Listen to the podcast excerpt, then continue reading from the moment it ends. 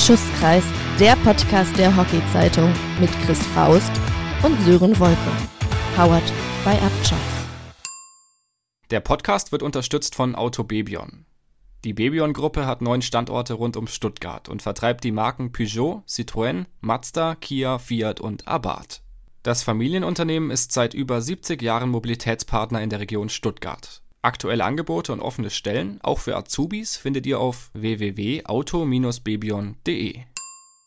Und damit herzlich willkommen zurück bei Schusskreis, dem Podcast der Hockey-Zeitung. Wir haben, glaube ich, Wochen und Monate lang darauf hingewiesen und heute ist es soweit. Wir geben den Auftakt in unseren Ehrenamtssommer slash Jobs in einem Verein. Und da habe ich mir natürlich auch jemanden gesucht, der auch schon zahlreiche Jobs in Vereinen hatte, und zwar Christopher Faust. Herzlich willkommen. Guten Morgen, liebe Nazio. Sag mal, Chris, wie viele Jobs hattest du eigentlich in Vereinen? Also ich glaube, Trainer wissen wir alle, dass du das gemacht hast. Hast du sonst noch mal irgendwann was gemacht in Vereinen? Ach, ich habe Ende der 80er Jahre als Jugendwart angefangen und Sportwart oder auch Sachen mitbegleitet, weil sie nicht besetzt waren. Immer wieder, ja. Hartes Business.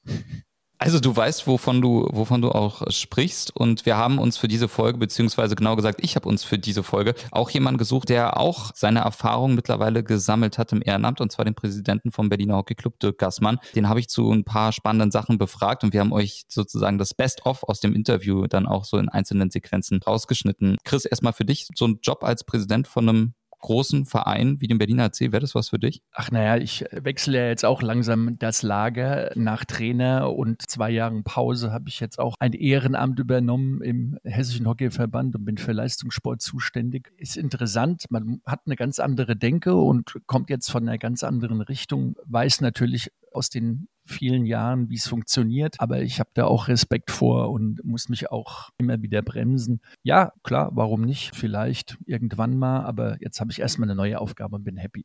Und ich würde sagen, wir hören jetzt erstmal rein. Wie ist der Gassmann überhaupt Präsident des Berliner Hockeyclubs dann geworden?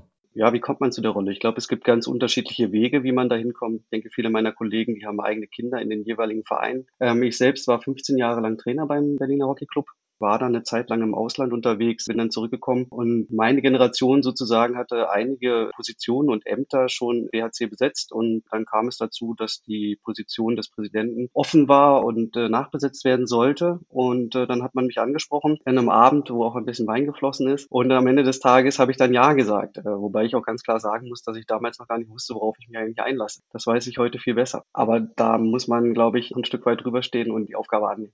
Ja, und das hat er auf alle Fälle auch gemacht. Chris, wie wichtig ist das auch, wenn man, ich glaube, jeder, der mit dem Ehrenamt startet, gerade in so einer Position wie Präsident, dem ist gar nicht bewusst, was da eigentlich alles mit dran hängt. Wie wichtig ist es dann aber auch, dass man dranbleibt wirklich und sich diese Aufgabe stellt? Absolut. Also ich finde auch vom Motiv total interessant. Er war erst Trainer beim BHC, hat keine Kinder im BHC und ist jetzt Präsident. Ja, es ist halt schwierig mit dem Ehrenamt, ja. Viele sagen dann, öh, sei froh, dass ich überhaupt was mache. Ich habe einen Job und eine Familie. Wir können uns nächste Woche mal treffen, zum Beispiel. Aber das ist halt genau der falsche Punkt, ja. Also man muss schon vorher wissen, auf was man sich einlässt. Ja, das ist sehr schwierig, ja. Aber was er sagt, hat wirklich Hand und Fuß und ich glaube, ihr habt da echt Glück und habt einen guten Präsident, der eine klare Meinung hat und auch sicherlich dementsprechend gute Entscheidungen trifft.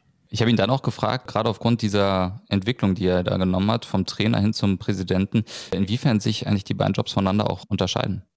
Nein, die Arbeit unterscheidet sich ganz einfach darin, dass es natürlich eine ganz andere Verantwortung ist, als Präsident unterwegs zu sein. Ja. Am Ende ist jeder Bundesliga-Verein in Deutschland inzwischen ein mittelständisches Unternehmen mit mehreren Mitarbeitern, mit einem Budget, was zu verwalten ist. Da muss man natürlich auch haushalten. Das äh, hat man in der Form als Trainer ja natürlich nicht. Als Trainer ist man verantwortlich für seine Mannschaft, für die Erfolge, die äh, die Mannschaft erringen soll oder muss. Dann heute auch immer wichtiger Elternmanagement auch. Ich habe natürlich viel auch in Kontakt zu tun mit den verschiedenen Verbänden. Das ist die Hockeyliga insbesondere, aber auch der DHB. Wir haben ja auch einige Nationalspieler bei uns im Verein. Da gibt es schon Schnittstellen. Ich habe auch viel Kontakt zum, äh, wir sind ja in Berlin sehr öffentlich unterwegs, auch zu den verschiedenen Behörden und Bezirksämtern. Das ist schon eine andere Aufgabe als als Trainer. Ja, vor allem auch Elternmanagement, was er angesprochen hat, Chris, für Trainer super wichtig, aber anscheinend auch in gehobenen Positionen innerhalb vom Verein unerlässlich. Können wir eine Sondersendung machen mit Elternmanagement, Sören? Viereinhalb Stunden.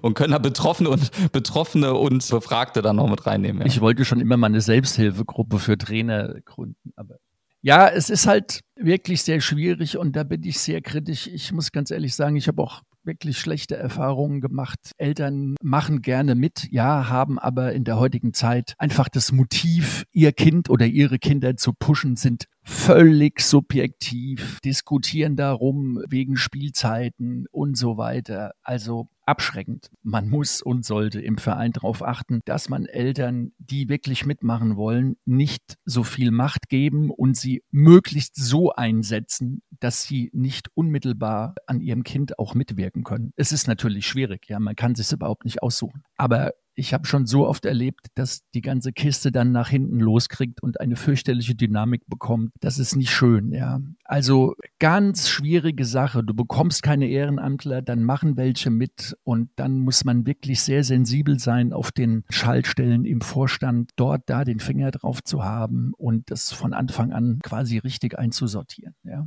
Ja, es ist, du hast es gerade angesprochen, es ist halt natürlich schwierig, dass man Eltern auf der einen Seite ja nicht zu viel Macht geben möchte, aber auf der anderen Seite händeringend Ehrenamtler sucht. Und das ist genau der spannende Punkt. Da habe ich ihn dann auch gefragt, ob er denn auch bestätigen kann, dass das Ehrenamt in Deutschland denn rückläufig ist, also anhand des Beispiels Berliner HC. Ich kann das auf jeden Fall bestätigen, Sören. Wir haben in Deutschland 88.000 Sportvereine, die alle die gleichen Probleme mit sich bringen oder haben. Das Ehrenamt ist rückläufig. Das liegt viel daran, glaube ich, dass die Zeit einfach immer weniger ist, die man als Freizeit auch wirklich hat, die man dann investieren kann. Das ist ja ein Ehrenamt. Das heißt, man investiert da seine Freizeit. Die Leute haben aber immer weniger davon. Das liegt an der Digitalisierung aus meiner Sicht. Auf der anderen Seite ist es natürlich auch die Frage, wo investiert man seine Zeit? Ja, wir haben vorhin von Eltern gesprochen. Kinder tanzen heute auf vielen Hochzeiten. Ja, die machen heute heute Flötenunterricht, die machen heute Reitunterricht, die machen heute Hockey, die machen auch noch Fußball. Wir haben ja viele Kinder, die in mehreren Sportarten auch unterwegs sind.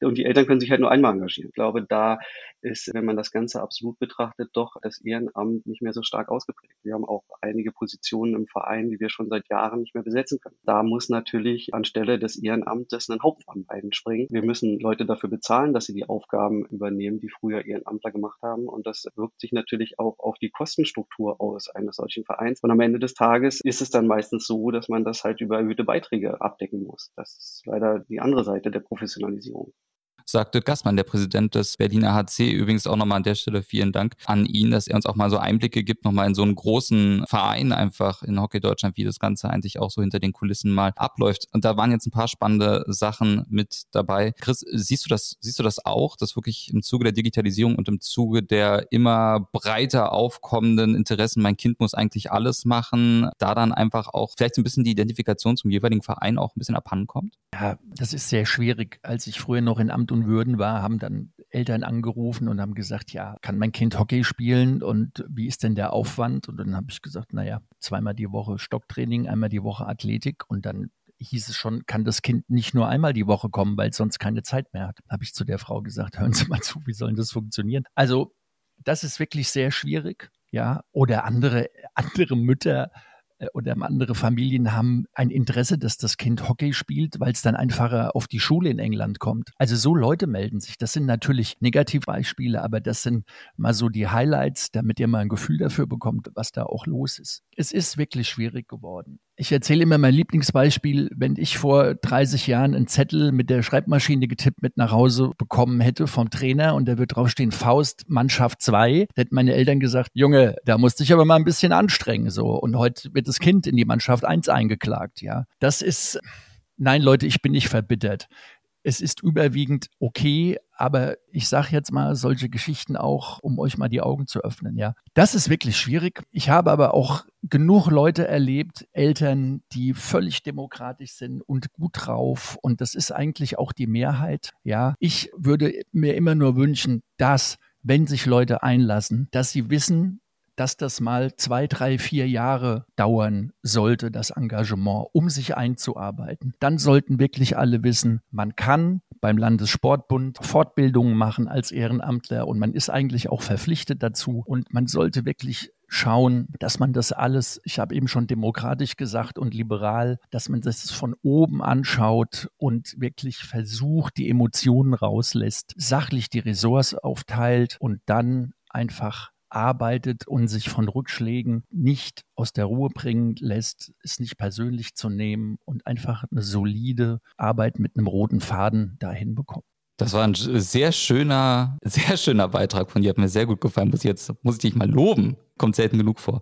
Und dann war natürlich auch die Frage generell, er hat es ja auch angesprochen, die Kosten steigen und da ist natürlich dann auch die Frage, oder generell ist es für viele Mitglieder der Fall, dass man dann natürlich nicht noch mehr Mitgliedsbeiträge zahlen muss. Und da habe ich ihn dann natürlich auch gefragt, wäre denn nicht mehr Engagement auch im, im Sinne der Leute sinnvoll, dass man dann entsprechend ja auch die Mitgliedsbeiträge runterfahren könnte, weil man weniger Hauptamtler bräuchte? Das ist auf jeden Fall ein Weg, Sören. Ja, ein erhöhtes Engagement führt natürlich auch am Ende des Tages zu geringeren Kosten. Ich mache das mal an einem Beispiel fest. Wir haben bei uns in der Jugendabteilung, als ich Präsident wurde, einen festangestellten Trainer gehabt. Inzwischen sind es drei. Perspektivisch werden es wohl vier werden. Dann muss man natürlich sagen, dass diese Menschen halt auch irgendwie ihre Miete bezahlen müssen, sich was zu essen kaufen müssen und davon leben müssen, von dem Geld, was wir ihnen bezahlen. Und es sind nicht mehr die Kräfte, die früher sich ehrenamtlich an die Seitenlinie gestellt haben, die dann für 7,50 Euro die Stunde was gemacht haben. Das gibt es heute so nicht mehr. Natürlich muss das Geld irgendwo herkommen und die drei Säulen der Finanzierung eines Vereins sind ja Mitgliedsbeiträge, Sponsoreneinnahmen und Spenden. Und ich kann jetzt nicht feststellen, dass die Sponsoreneinnahmen exorbitant gestiegen sind oder durch das Spendenaufkommen. So muss es am Ende des Tages das Mitglied machen, das natürlich aber dafür auch eine bessere, weil qualifiziertere Leistung bekommt. Also ich finde, der Zwiespalt wird ganz schön, wird ganz schön deutlich, ne? Das Hauptamt kommt immer mehr, teilweise auch jetzt zum Clubmanager, kommen wir in den nächsten Sendungen dazu. Du findest kaum noch Leute, aber es ist auch wieder die Krux. Wie oft hatten wir Väter oder Mütter, die trainiert haben? Fluch und Segen. Ja, ich mache nur weiter, wenn ich mit meiner Mannschaft hochgehen kann. Ja, dann hast du 30 Kinder, die acht Jahre den gleichen Trainer hatten. Na, viel Spaß. Kann gut gehen, muss nicht gut gehen. Und man findet halt einfach auch niemand mehr. G8, Bachelor- und Masterstudiengänge verhindern natürlich den studentischen oder den, den Schülertrainer, weil die Leute überhaupt keine Zeit haben und Pflichtvorlesungen um 18 Uhr. Die ganze Situation hat sich verändert. Nur der Trainermarkt ist leer, wie wir alle wissen, und das wird auf die nächsten Jahre nicht besser. Ich bin gespannt. Es gibt aber natürlich auch Lösungsansätze und die hat der liebe Dirk Gassmann natürlich auch mal versucht für uns so ein bisschen zu skizzieren. Ich glaube, das Ehrenamt kann nur dadurch attraktiver gestaltet werden. Zum einen, dass es einen gewissen Respekt den Leuten gegenüber gibt. Ich erlebe es so oft, wo ich denke, also wie kann man jemanden, der sich ehrenamtlich engagiert, so behandeln, als wäre er irgendwie festangestellt in einem Unternehmen und müsste dementsprechend auch eine, eine Leistung abliefern. Man sollte da, glaube ich, einen anderen Blick drauf werfen. Man sollte es mehr respektieren. Man sollte die Leute mehr wertschätzen.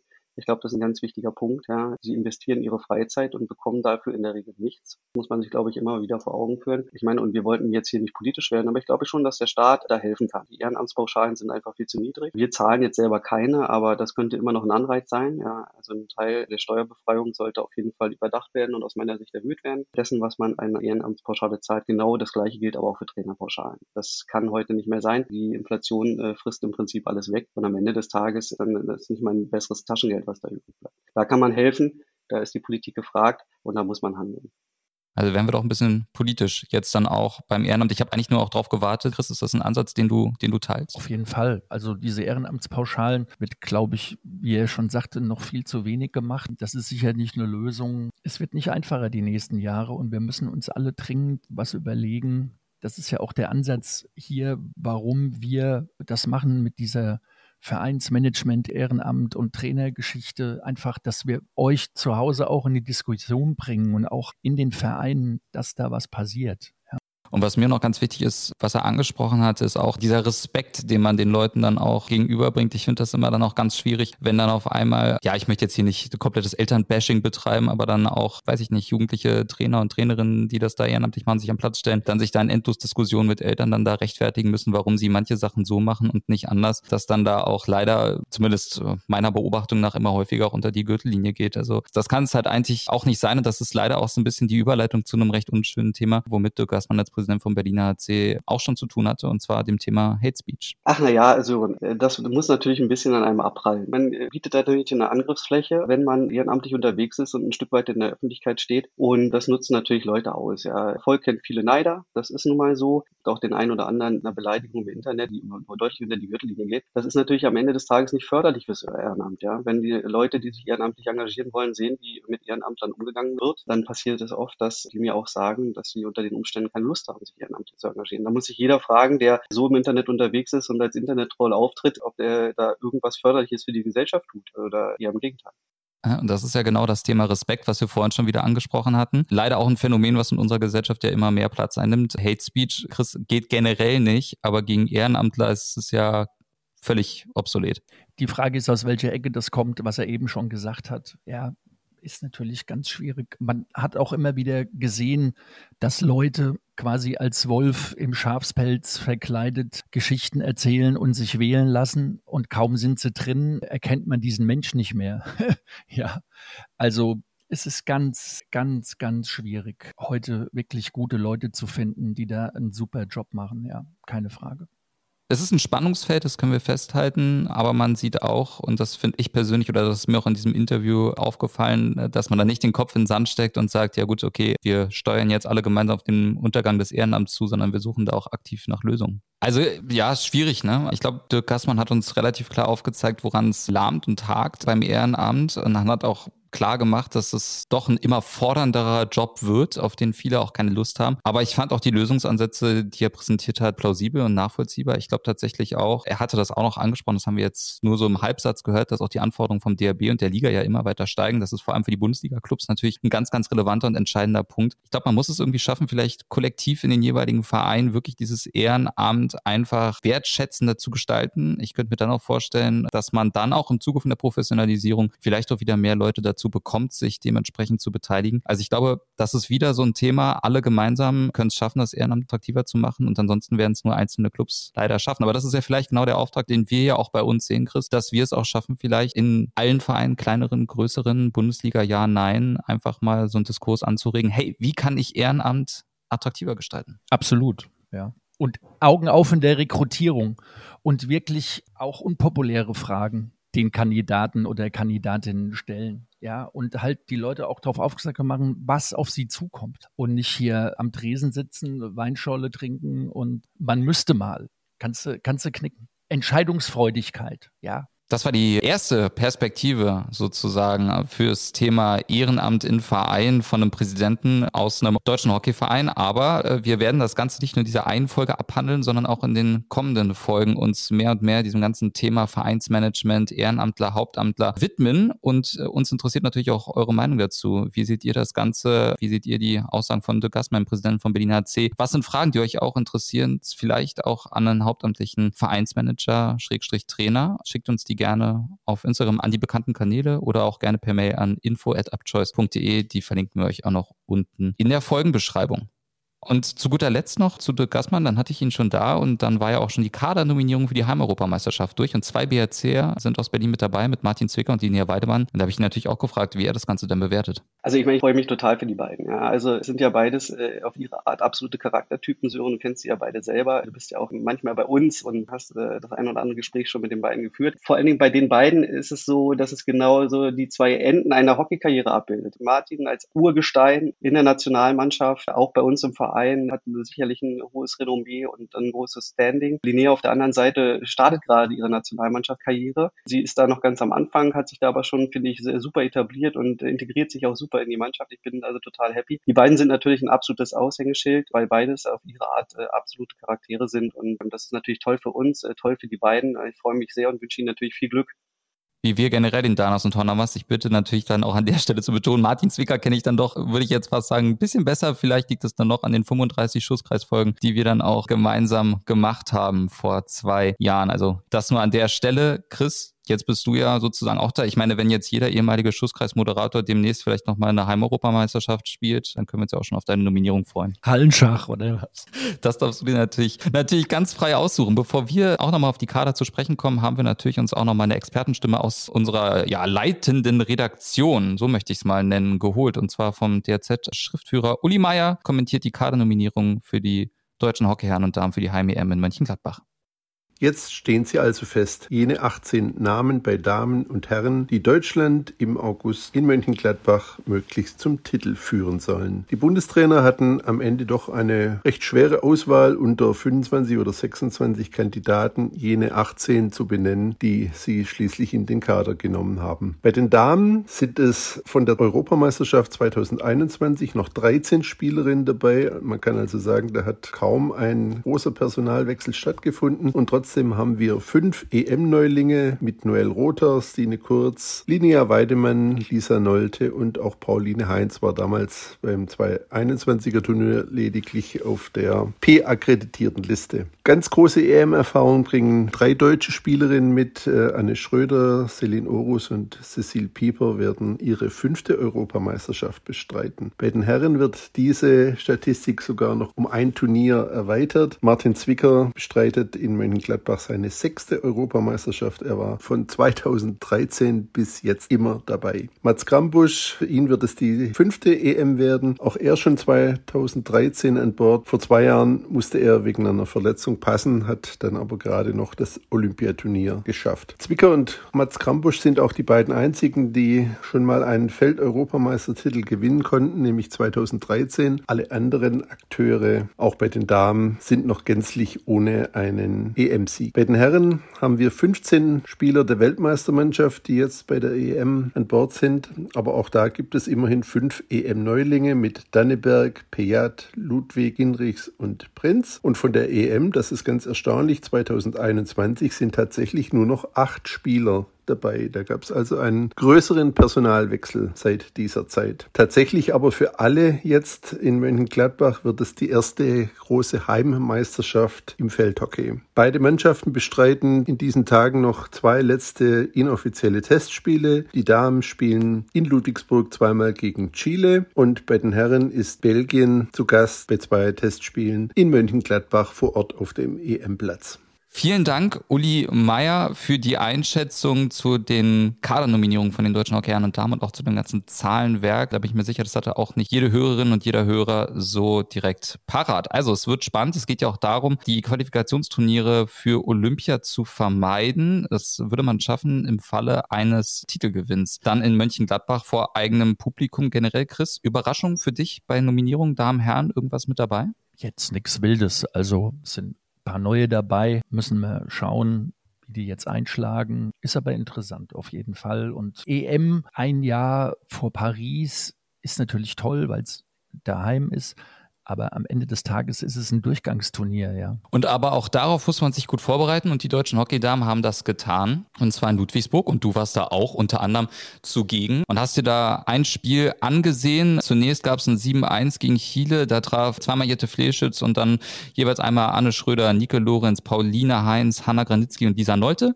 Und dann gab es im zweiten Spiel ein 6-0 nach Toren von Lorenz Zimmermann, zweimal Charlotte Stapenhorst und Lena Michiel. Also insofern muss man jetzt vielleicht sagen, Chile vielleicht nicht der ganz, ganz große Gegner, so wie die Herren jetzt im letzten Test auf Belgien treffen, aber trotzdem fürs Gefühl vor so einem großen Turnier wahrscheinlich auch nicht schlecht. Es sind natürlich verschiedene Tests. Wenn du gegen den Weltmeister Olympiasieger testest oder wenn du gegen Chile testest, die jetzt ja wirklich nicht zum engeren Kreis der Weltelite gehörst. Ich habe das Freitagsspiel gesehen, das war okay. Man sieht, wenn sie angezogen haben, ist es wirklich ein Klassenunterschied, aber müssen schon sehen, dass sie das Bällchen besser laufen lassen und nicht so viel Alleinikauf da machen. Wenn wir sehen, mit den Herren, Donnerstag haben sie gewonnen, wieder ganz ähnliche Spiele wie gegen Holland letztens, also Belgien sehr dominant, aber gewinnen es dann hinten raus. Und ich glaube, am Freitag war bei den Jungs, die waren dann alle müde und wollten heim, ist jetzt auch mal gut, müssen jetzt alle mal nach Hause und Schläger weg und Kopf frei und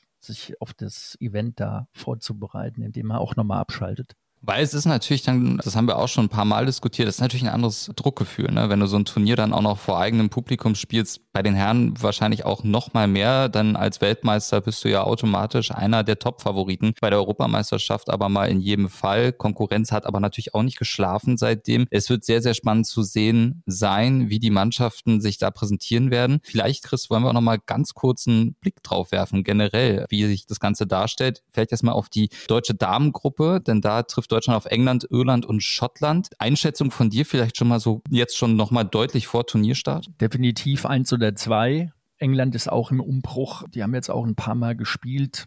Also so von der Papierform her würde ich schon eher sagen, können die deutschen Damen die Gruppe gewinnen, ja. Aber es ist kein Selbstläufer. Ja, und dann noch der Vollständigkeit halber. In der anderen Gruppe sind dann die Niederlande, Belgien, Spanien und Italien unterwegs. Ich glaube, ich erzähle jetzt hier keinem was Neues, wenn man sagt, dass man natürlich gerne den Niederländerinnen aus dem Weg gehen möchte, so lange wie möglich. Kommt erschwerend hinzu. Ja, Gruppen 2 wäre natürlich wohl mit ziemlicher Sicherheit ein Halbfinale gegen Holland und die Dominanz im Moment. Eigentlich muss Holland Europameister werden. Die sind einfach zu stark. Ist die weltbeste Mannschaft im Moment. Die Frage ist ja, kommt man ins Finale. Das geht wahrscheinlich nur über den Gruppensieg. Muss man mal schauen. Das deutsche Auftaktspiel ist am 18. August um 19.30 Uhr gegen Schottland. Die anderen deutschen Gruppenspiele sind dann am Sonntag um 17.30 Uhr gegen England und dann am Dienstag, den 22. August um 19 Uhr gegen Irland. Und dann switchen wir zu guter Letzt dann nochmal rüber zu den Herren. Da trifft Deutschland in einer, ja, recht komplexen Gruppe, möchte ich es mal nennen, auf die Niederlande, Frankreich und Wales. Gerade die Franzosen ein Jahr vor den äh, Heimolympischen Spielen in Paris. Natürlich auch nochmal eine echte Standortbestimmung. Und zuletzt ja auch nicht so schlecht sich präsentiert, auch bei der Weltmeisterschaft ja sehr, sehr ansehnliches Hockey auch gespielt. Nichtsdestotrotz muss man sagen, Chris als Weltmeister sollte da eigentlich nichts anbringen, oder? Irgendwie liegen uns die Franzosen nicht. Haben ja auch sehr starke Eckenschützen lassen. Sahen wir in den letzten zwölf Monaten teilweise nicht gut aus gegen die.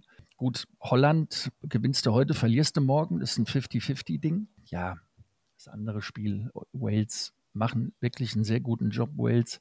Aber das ist, denke ich, eine Formsache. Pool A, also der andere Pool, besteht aus Belgien, England, Spanien und Österreich. Das noch der Vollständigkeit halber dann auch noch die deutschen Gruppenspiele. Da geht's am Samstag, den 19. August, zunächst gegen Wales. Vielleicht gar nicht so schlecht, um da so ein bisschen reinzukommen ins Turnier. Dann am Montag, den 21. August, geht's um 18 Uhr zum Klassiker gegen die Niederlande. Und dann am Mittwoch, den 23. August, ist Frankreich der Gegner im Hockeypark von Mönchengladbach. Tickets gibt's nur noch wenige. Da könnt ihr dann auch nochmal schauen, ob ihr vielleicht dann noch eins ergattert. Es lohnt sich auf alle Fälle, dann unsere Teams da voran zu peitschen, Chris. Und dann müssen wir jetzt auch noch über den Favoriten sprechen bei den Herren. Ich bin ganz ehrlich, ich nehme es mal vorweg, mir fällt das doch relativ schwer aufgrund dieser Ausgeglichenheit. Belgien, Deutschland, die Niederlande, Spanien, England sicherlich auch nicht zu unterschätzen. Nichtsdestotrotz sage ich jetzt vielleicht auch aus so einem gewissen Lokalpatriotismus heraus, der Weltmeister mit der Europameisterschaft im eigenen Land, das ist, äh, sollte es schon werden, oder? Wenn du natürlich Europameister wirst, musst du kein olympisches Qualifikationsturnier im Januar spielen. Aber das also bei den Herren, das gibt, das gibt ein ganz enges Ding. Auf wen legst du dich denn fest? Gar nicht. Es können vier Nationen Europameister werden und das hat wieder mit Tagesform, Verletzungspech. Beim Eishockey wird man wieder sagen Scheibenglück. Das ist ganz eng. Ich bin mal gespannt. Ich fahre am Montag, den 21. hin und gucke mir mal alle an. Einfach mal ein Gefühl dafür zu bekommen. Muss aber den deutschen Herren noch sagen, André Henning hat sich festgelegt und hat die Nummer 1 getauscht. Jean-Paul Danneberg ist jetzt die Nummer 1 die zwei, der Alex Stadler und er, die verstehen sich ja wirklich gut. Super Duo da im Tor. Und jetzt machen wir es halt mal andersrum, weil der kann es ja eigentlich auch so während dem Spiel und nicht nur beim Penalty. Und jetzt, ja, ist bestimmt eine interessante Variante und hat ja jetzt auch gute Leistungen abgeliefert. Werden wir mal sehen. Ich hatte in der letzten Folge ja schon die Parallelität Oli Kahn, Jens Lehmann angesprochen. Es doppelt sich immer mehr. Ja, aber gut, die haben ja die zwei, da war ja, da war ja gar nichts, ja. Während Alex und, und Jean, die haben ja in Mannheim, haben schon hundertmal erzählt, da immer zusammen trainiert und so. Das ist okay. So soll es auch sein. Wir werden euch natürlich auch während der Europameisterschaft dann auf dem Laufenden halten, wie sich das Ganze darstellt. Chris wird auch ja, wie bereits gesagt, dann am 21. vor Ort sein. Und dann äh, hoffen wir natürlich, dass wir vielleicht zwei deutsche Europameistertitel bejubeln dürfen. Das wäre natürlich ein echtes Brett und eine echte Ansage ein Jahr vor den Olympischen Spielen. Zu guter Letzt haben wir noch so ein bisschen was aus der Rubrik, ja, hast du davon schon gehört? Und zwar zum Thema Strafecke. Ja, jeder kennt, glaube ich, der diesen Podcast hört, den Begriff Strafecke, kann sich darunter was vorstellen. Das wird sich jetzt allerdings wohl rudimentär ändern, denn Chris, du hast ein Papier von der FIH zugespielt bekommen. Da kannst du mal ganz kurz erzählen, denn aus unserer geliebten Strafecke mit Spezialisten und Helden wie Gonzalo Peyat und Michael Körper in der Hockey-Bundesliga, das könnte sich jetzt bald erledigt haben. Tja, also das Papier ist offiziell es war ja im Facebook und schon überall zu sehen. Ja, unsere geliebte Strafecke soll quasi entschärft werden und der Ball soll bis hinter die gestrichelte 5-Meter-Linie erst gespielt werden und dann angehalten und feel free. Ja. Also dieser direkte Schuss unmittelbar am Schusskreisrand außerhalb gestoppt und dann gezogen, reingeklatscht, das soll es laut FIH nicht mehr geben. Zwar erst nach Paris, aber sie wollen jetzt das ausprobieren. Keiner weiß wann und wo und wie, aber das würde das Spiel natürlich völlig auf den Kopf stellen. Und im Internet ist schon heftig diskutiert worden. Tja, was heißt das? Ja. Ist das das Ende der Spezialisten? Genau. Eventuell, ja. Aber wir hatten das ja schon seit Jahren. Also hier für die älteren Herrschaften, es gab einen Holländer, der hieß Bram Lohmans, der war gefühlt 2,80 Meter groß. Der hat ja die Ecke drauf geknallt, da gab es keinen Morgen, aber der konnte nicht so gut Hockey spielen. Ja, was mir jetzt von Michi Körper und Gonzalo Payat nicht behaupten kann. Dann gab es die Leute, die von der Bank kamen zur Ecke. Das haben sie ja dann auch irgendwann verboten. Bestes Beispiel aus England, Callum Giles, auch schon ewig her, der aber damals in Sydney die Deutschen rausgeknallt hat. Aber es ist halt die Frage, ja, Sören, sollte diese Regel eingeführt werden, wird das spielerische Element wieder mehr in den Vordergrund kommen. Und was das Papier auch noch hergibt, es sind dann wieder fünf Feldspieler plus Torwart, wie früher. Das heißt, man hat ein paar Sekunden Zeit, um gescheites Überzahlspiel zu machen. Ja, und ich bin mal gespannt, sollte es so kommen, was die ganzen kreativen Trainer sich dann da einfallen lassen. Ja, und wie eben schon angeschnitten, es gibt viele Mannschaften, die kennen wir alle, die haben eine durchschnittliche Mannschaft und eine gute Ecke. So. Oder wir haben Mannschaften, die spielen ganz gut, haben aber gerade keinen Eckenschützen. Ich sage momentan, die Mannschaft mit dem besseren Eckenschützen, die nicht so schick spielen kann oder wirklich auch nur die Ideen haben, den Ball in den Kreis zu klatschen. Hoffentlich gibt es eine Ecke, die wir dann reinschießen. Und die anderen spielen schön, aber können noch drei Tage spielen, schießen kein Tor. Das Spiel würde dadurch wieder viel mehr in den Vordergrund treten. Und Eckentraining, wie viele Stunden mit Abläufe und Wiederholungen weltweit für Eckentraining gemacht würde, würde dann natürlich in den Hintergrund treten und es würde viel mehr, Achtung, Überzahlspiel trainiert, was man ja auch abseits der Ecke gut gebrauchen kann. Ich bin hin und her gerissen. Verstehe ich total. Es fällt mir auch noch sehr, sehr schwer. Ich glaube, man muss das auch einfach mal im Praxistest dann wahrscheinlich sehen. Was mir so ein bisschen schwer fällt, ist generell Hockey ja auch immer so ein bisschen immer an der Grenze. Bleibt es olympisch, bleibt es nicht olympisch? Man muss natürlich neue Wege gehen. Ich persönlich kann jetzt nur aus meiner eigenen Präferenz so raus berichten. Für mich Strafecke immer mit eigentlich das spektakulärste eigentlich überhaupt damit so zum Zuschauen. Und das ist natürlich was, was ich dann mit diesem ganzen veränderten Ablauf ja eigentlich rausnehme. Ich habe ja noch eine andere Theorie. Dadurch, dass die Plätze ja jetzt verändert werden, also dass es dann keine Wasserplätze mehr gibt. Jetzt sag du mir mal, wie man mit Mach 40.000 so eine Ecke reingibt auf einem trockenen Platz, die stoppen soll und über einen Meter ziehen. Kann natürlich auch sein, dass das ein bisschen da zusammenhängt und wir wissen alle nicht, wie die neuen Plätze sind. Man wird gespannt sein, wie die Spieleigenschaften sind alles viele Fragezeichen, die sich da auftun. Wir werden das auf alle Fälle für euch natürlich weiter im Blick behalten und auch wenn wir da wissen, wann wir uns das erste Mal sowas im Live-Test wirklich mal angucken können. Chris hat mir auch ein Video geschickt unter anderem, wo das Ganze schon mal simuliert wurde. War auch ganz spannend zu sehen. Am Ende nicht von Erfolg krönt die Variante, aber ja, wir sind gespannt, wie das da weiterläuft. Das war's auf alle Fälle. Die berühmte Schlussecke. Fragen über Fragen. Es ist wirklich, also wir sind gespannt. Vielleicht haben wir noch ein paar Jahre, aber noch unsere geliebte alte Strafecke, bevor wir uns an eine neue gewöhnen müssen. Das war's auf alle Fälle mit Schusskreis, Podcast der Hockey-Zeitung, dem ja, letzten so richtig vor der Europameisterschaft in Mönchengladbach. Da werden wir euch dann natürlich dann in einem hohen Intervall auch auf dem Laufenden halten. Ansonsten hoffen wir, ihr hattet viel Spaß und mir bleibt nichts weiter zu sagen als Tschüss und Ciao aus Berlin und die letzten Worte hat der geehrte Kollege Christopher Faust. Ja, und in den nächsten Podcast geht's weiter mit unserem Clubmanagement und hauptamtlichen Trainer. Meldet euch dazu. Wir sind gespannt, wie eure Erfahrungen sind, wie eure Meinungen sind. Und ja, auf bald, ihr Lieben.